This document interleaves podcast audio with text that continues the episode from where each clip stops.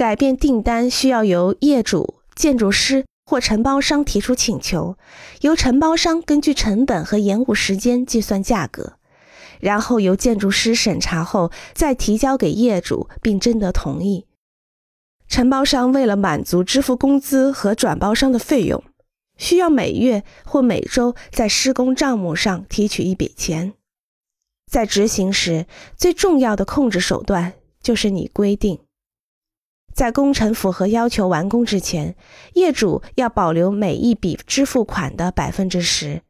在最后一笔支付款之前，和所有转包商签订让渡条款是很重要的，确保总承包商从所有转包商那里也保留支付款的百分之十。这个百分之十。将成为他们高标准完成工程的动力。这笔保留款有助于你的工程工艺精美，且能按时完工。